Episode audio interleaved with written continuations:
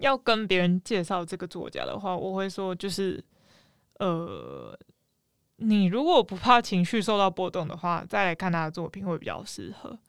不然，我不觉得赖香吟是一个适合大众的作家。但是，这不代表他没有被介绍的价值，因为他写的故事就是能够让你，就是可以深入你的内心啊。即便那是挖开你内心不好的感受，但他还是成功做到这件事了。所以，这是我为什么第一个会先介绍来香吟的关系。我觉得这样的人很厉害。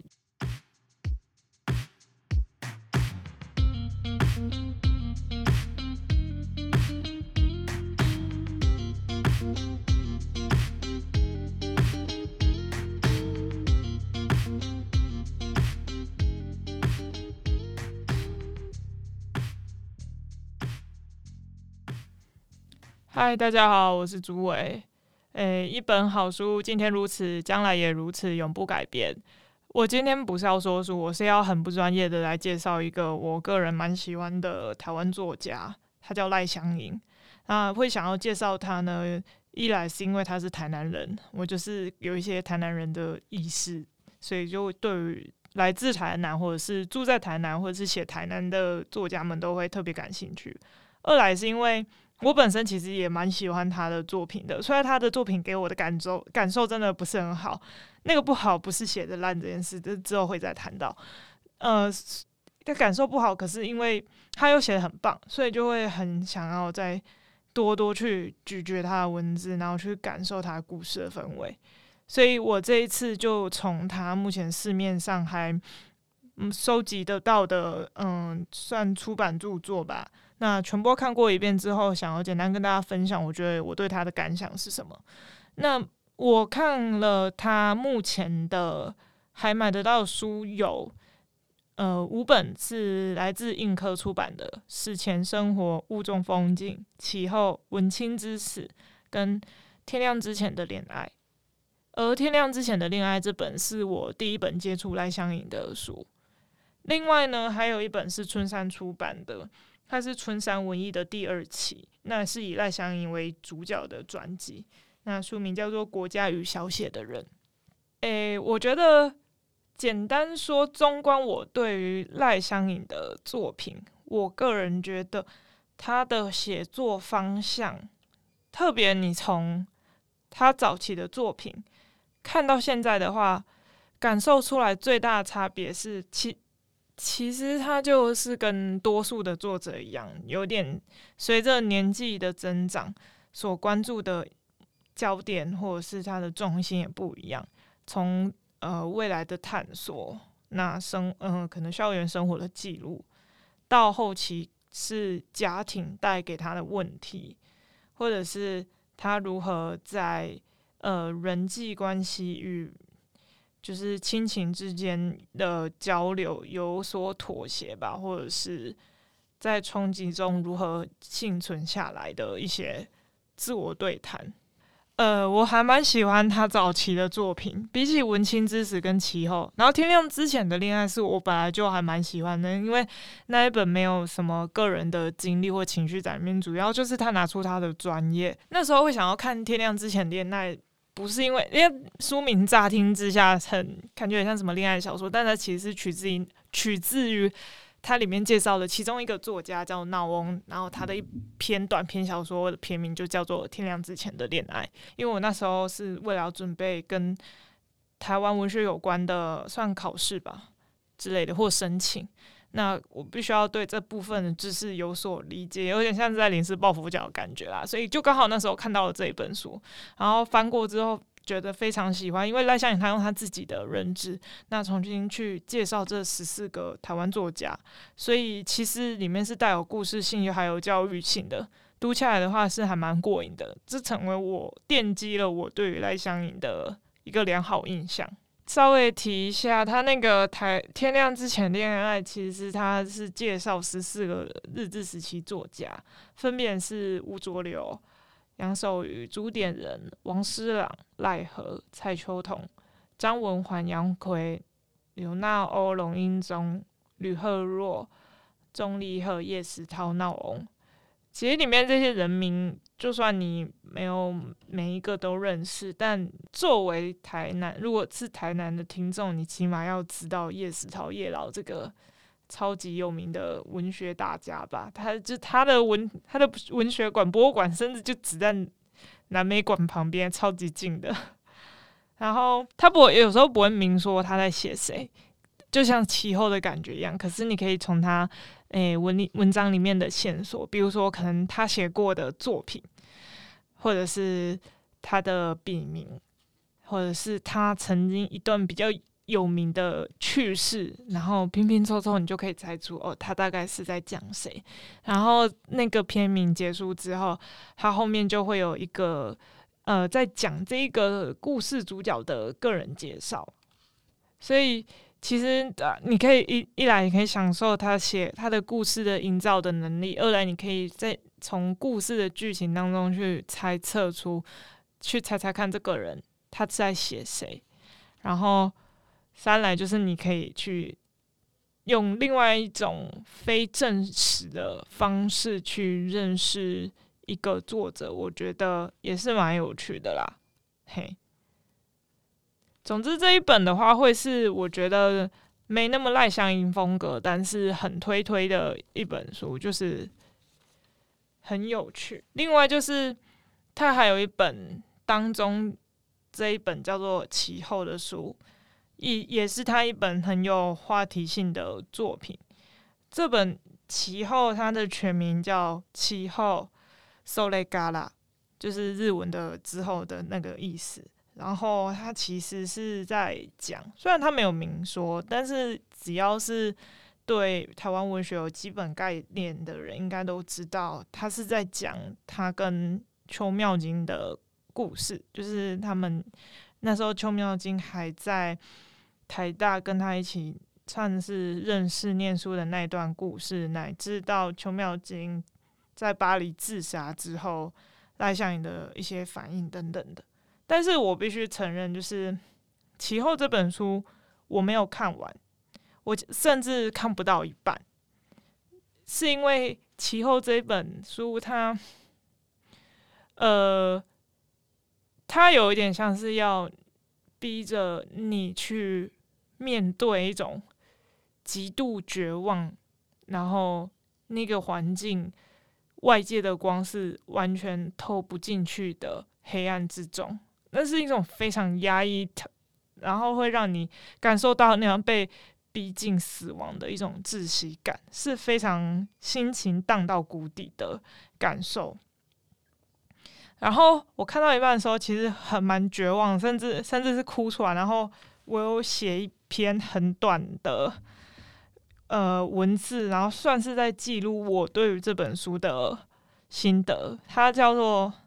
致歉，我我取叫致歉书，就是道歉的那个致歉，致歉书。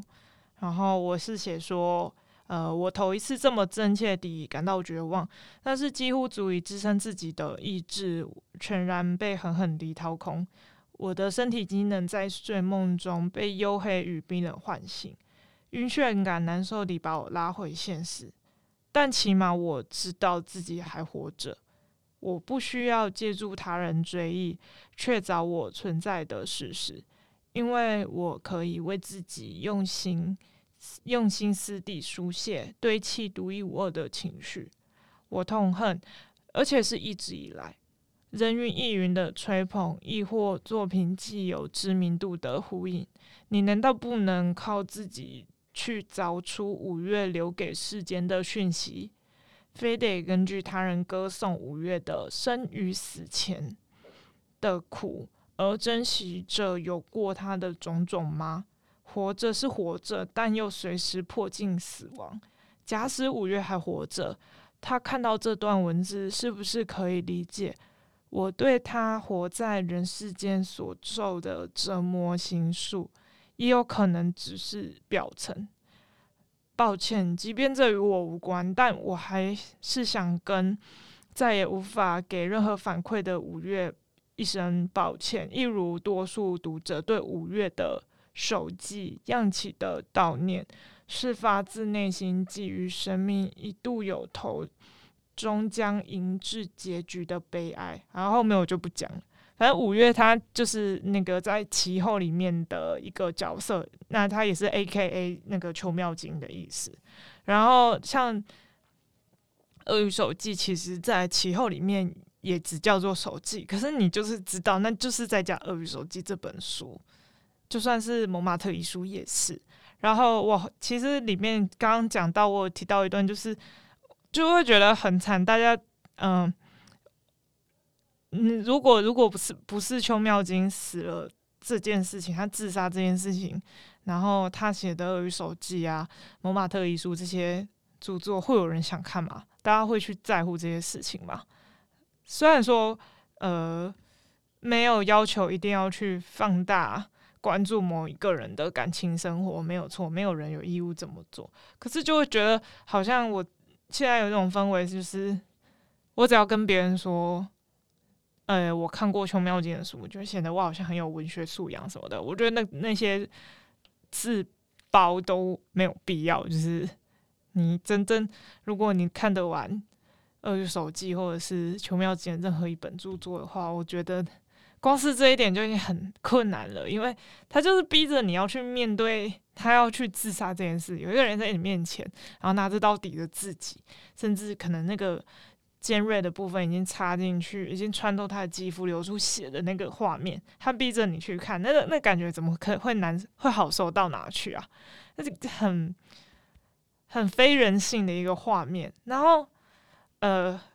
赖香吟这本奇哦，他就是在做这件事情，他有点复制了他当下可能去接受到邱妙津这个活生生的自自由，可能然后就这样死死掉的讯息，然后他把它抄录下来，转译成一段故事，然后再让别人也跟着他一起感受。其实光是。作者本人自己要去重复体验这些感受，就已经是一件非常痛苦的事情了。更何况他还要再把它重新写出来，等于他要二二度经历了那种难受的感觉。所以，这是我觉得其后这本书其实看得完也算是蛮厉害 的一个感想。呃，邱茂金他的专业主要就是稍微提一下是。他曾经任职过台湾文学馆的筹备处，然后他也曾经待过成功大学台湾文学系的讲师。那他之前在学生时期的学历的话，他除了是他其实一开始是读台大经济，但是他后面就到日本的东大去求求学，那主要是做文化相关的科系研究，然后。他在呃，不过他现在人还在国外啦，所以他其实就是蛮四处跑了。他写的他写的故事，我觉得要容纳台南的影子，相对来说其实也不多。但就是纯粹基于他是一个台南人，我觉得有一种与有荣焉感而已。我觉得必须要心智非常坚强的人才能够看得下去。不过其后这本书，其实我觉得他除了再一次的，就是打开赖香吟的知名度以外，他在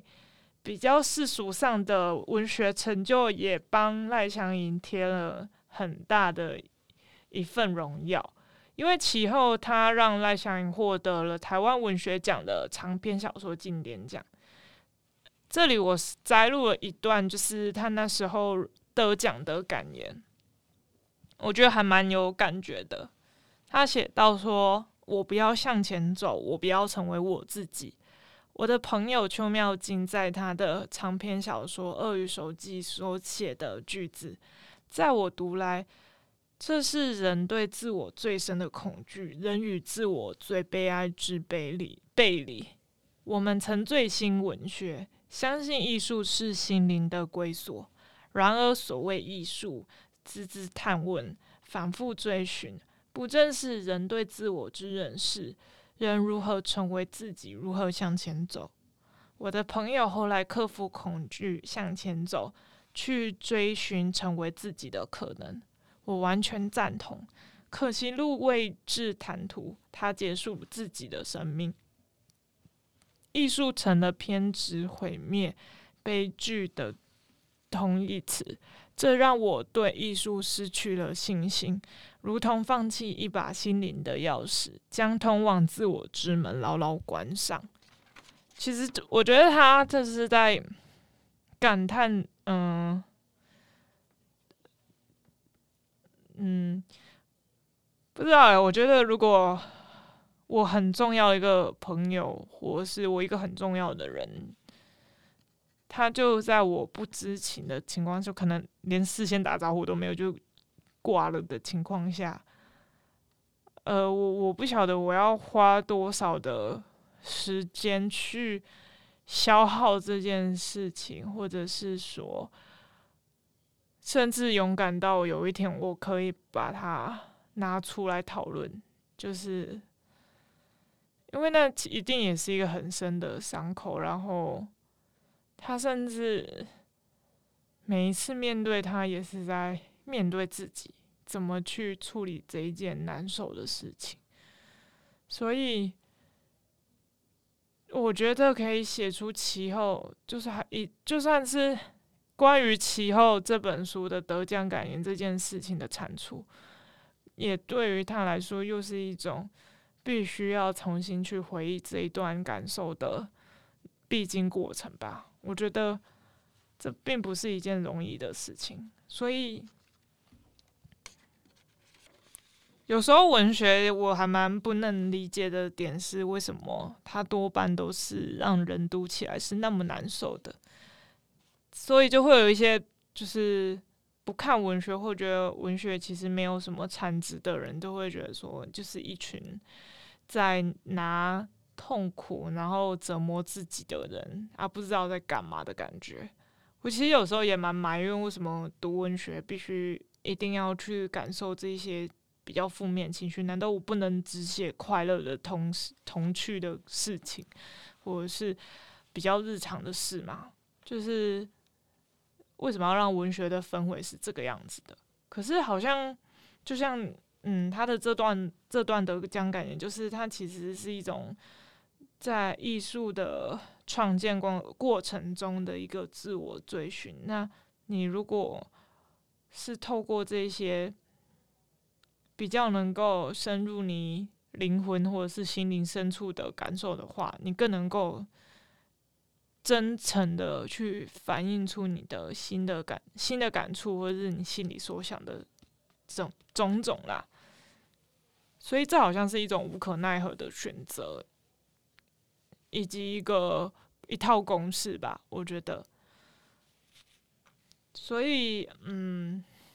我个人就是不是那么推荐。我觉得其后看起来其实是很难受的，那我也不是很推荐他。就是我觉得他不是很友善。那你如果只是想要去认识赖香吟这个人，其实应该要看气候。但你如果只是想感受他的。书写的能力，或者是想要阅读故事、阅读文学的话，你未必要选择气候。我觉得他可以放，就是放远，不需要特别去在乎他。然后《文青之死》的话，这个这一本其实里面的，我觉得他这个有一点像是上了年纪，大概三四四十岁、五十岁的女性的观点，然后呃所写的故事，就是其实。比较有一种熟女感啦，然后他讨论的东西还也蛮多，都是在讲呃老夫老妻之间，或者是老男人他怎么去重新面对他那曾经恋爱的那种心动感，或者是两个已经步入老年的人，他们怎么再回去找到呃就是年轻的回忆，然后寻找那份激动。我看自己读起来没有那么多的嗯。感触，因为我我还蛮认同，就是对我来说，我也嗯蛮诚实，不想要去否认我自己，就是对于写我这个世代，或者是说那个东西是我比较关注，我会比较感兴趣啊。所以像这个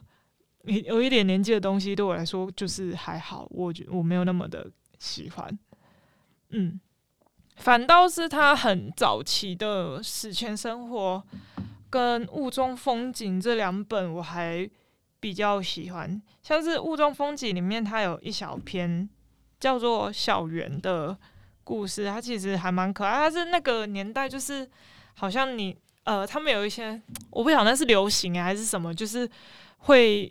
呃流传一些那个小卡，然后上面会有女性的电话，所以你可以拿着那些卡片啊打电话给对方啊。你们一定不知道双方是谁嘛，但是你们就可以借由这个方式就是聊天，有点像是，呃，现在那种 Good Night，就是交友软体 Good Night，这个哎是应该叫 Good Night 吧，反正它就是是以声音为主，然后你们就是透过语音的方式认识对方，啊、因为你你如果是用公共电话打过去的话，那你们挂断，就是你永远只有你有这个机会可以联系到对方，那如果。对方没有跟你要联联络方式的话，也许你们就这样断了，也也不一定。就是它是一个在联络的联络这个方式还没有那么便利的年代，你如果对对方的声音是有恋爱的感觉的时候，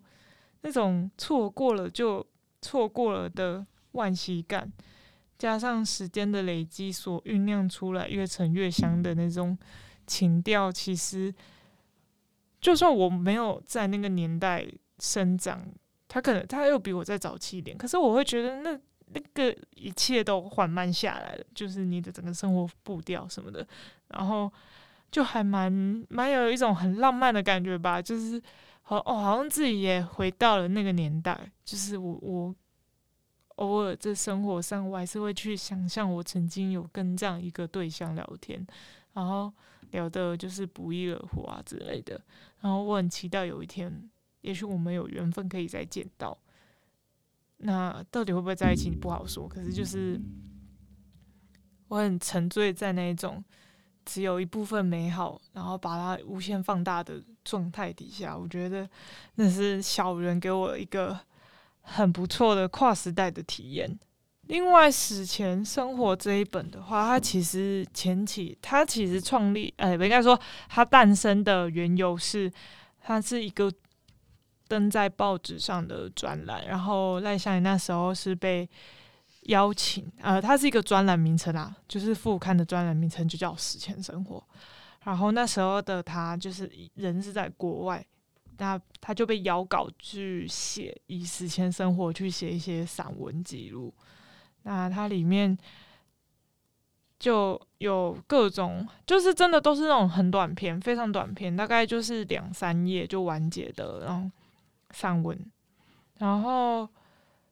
里面的话，我觉得可能半虚构半真实吧，就是，但我觉得真实的成分应该会比较多，因为是毕竟是散文，所以写的都会是他跟他家人的故事啊。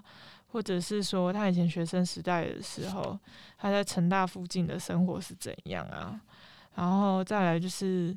嗯，他看可能一些书的感想之类的。他到后面最这一本的最哦，他还有提到他在日本，他之后去日本求学的一些经历。然后顺着我刚刚说他在日本求学这个经历，他在死前生活这一本书里的最后一篇。收录的正是他呃，以他求学经历所写的小说，叫做《蝉声》。《蝉声》是我看他所有短篇小说里面我最喜欢的一篇。他这个时候《蝉声》好像也是他很早期，而且他自己说他觉得《蝉声》蛮就是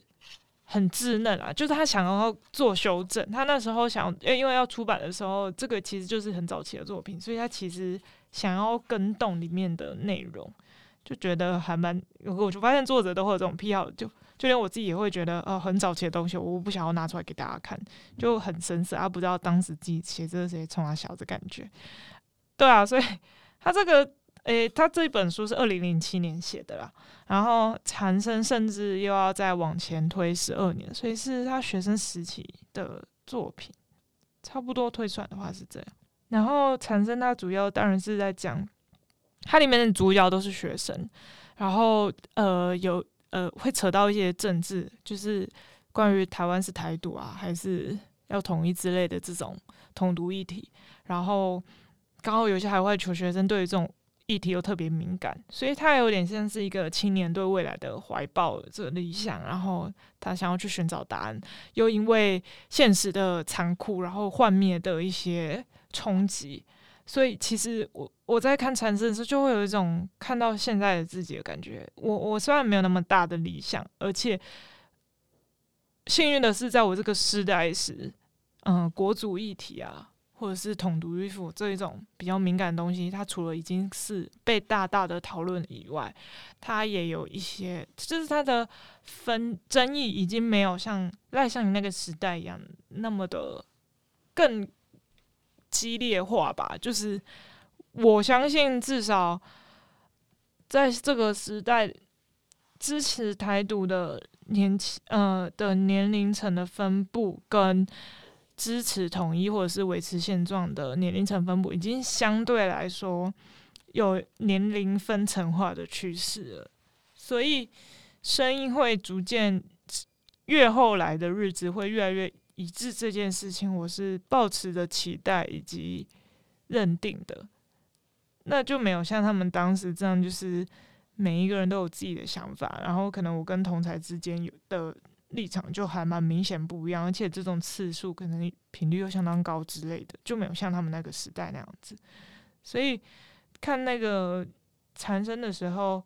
当里面的角色跟角色之间因为理念不合吵架，或者是一些就是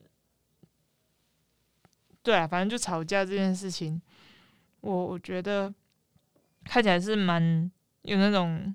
很青春的感觉，就是现在其实不太会有这种感受，然后就会觉得好像这是属于那个年代才有的画面或者是氛围。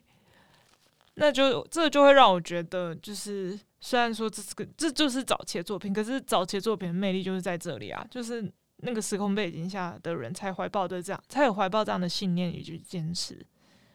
那是属于那个时代的时，嗯，怎么说时光遗产吗。所以我会觉得看起来特别有感触。最后，《春山文艺》这本赖香吟专辑页数没有到很厚啦，他就是收了一篇赖香吟比较又更近代的那个中篇小说，然后以及可能张亦绚啊，他或者是就是一些作者评论赖香吟作品的文章。然后里面还有一个我很喜欢很喜欢的研究员，他是那个中研院的研究员，叫叫吴瑞仁教授。那他也有去评论，就是嗯，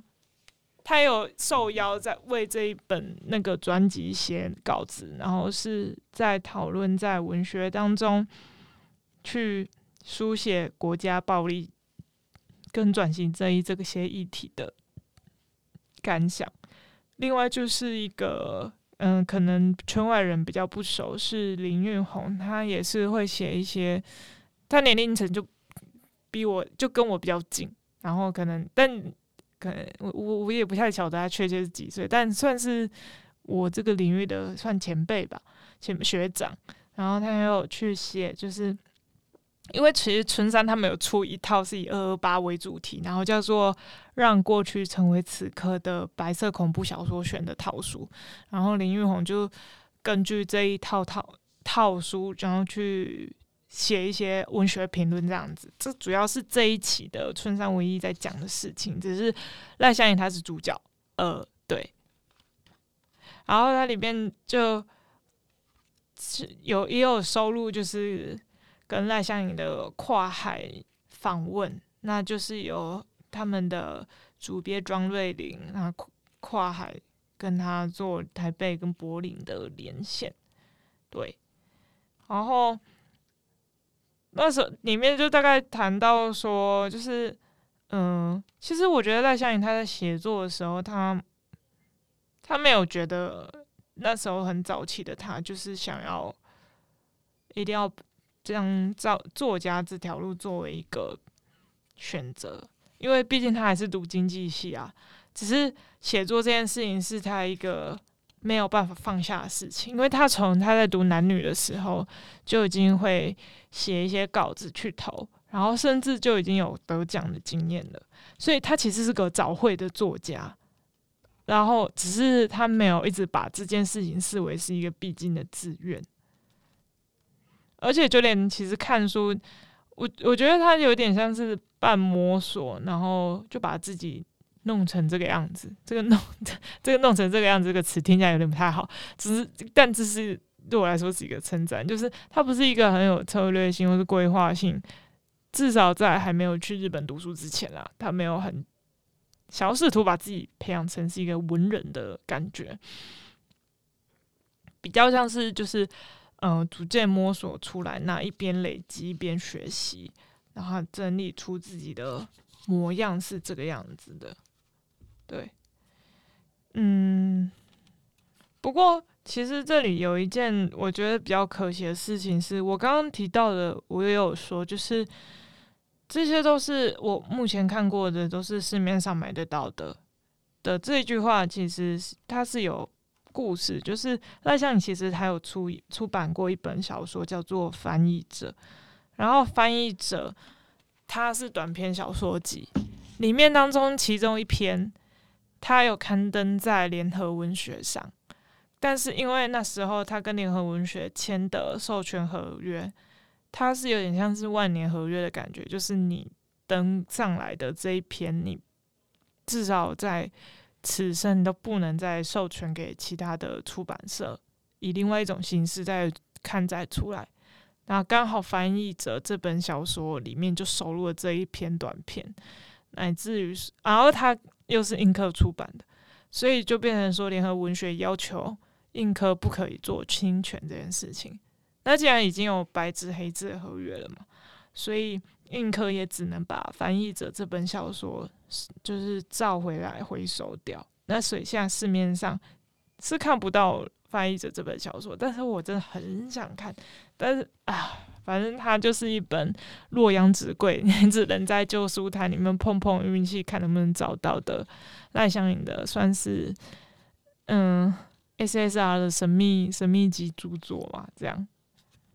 然后刚好他那本里面也有谈到一些关于国家政治的事情，所以就还蛮想要看的，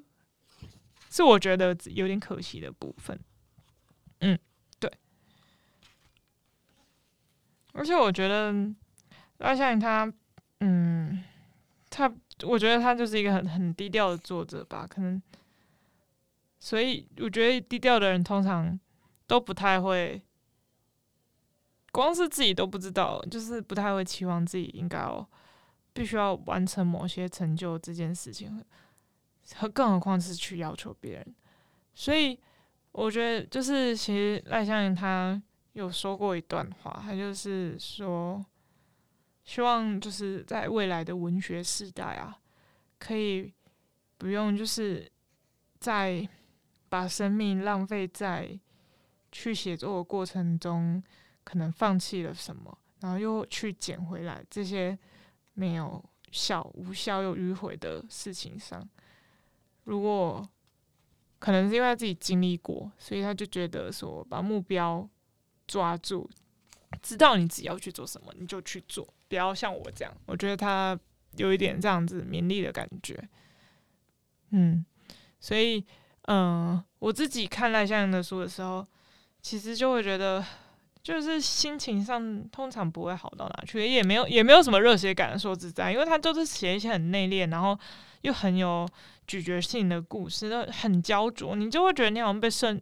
深陷在一个泥淖当中，但那感觉并不是好受的，只是你会被他的文笔给惊艳到，他的作品一直给我这样子的感觉，我觉得这样的人很厉害，就是他可以抓到一些。别人学不来的技艺，然后把它表现的，就是灵活灵灵活灵活现的感觉，对，所以这是我很崇拜他的地方，因为我没有办法，我没有厉害到那种程度，然后就会觉得想要把它当做是一个目标。可是如果是要跟别人介绍这个作家的话，我会说就是，呃。你如果不怕情绪受到波动的话，再来看他的作品会比较适合。不然，我不觉得赖香吟是一个适合大众的作家。但是，这不代表他没有被介绍的价值，因为他写的故事就是能够让你，就是可以深入你的内心啊，即便那是挖开你内心不好的感受，但他还是成功做到这件事了。所以，这是我为什么第一个会先介绍赖香吟的关系。嗯，那希望大家会喜欢这个，嗯，听起来有点沉闷的作作家介绍。对，就是这样，我是朱伟，下次见，拜拜。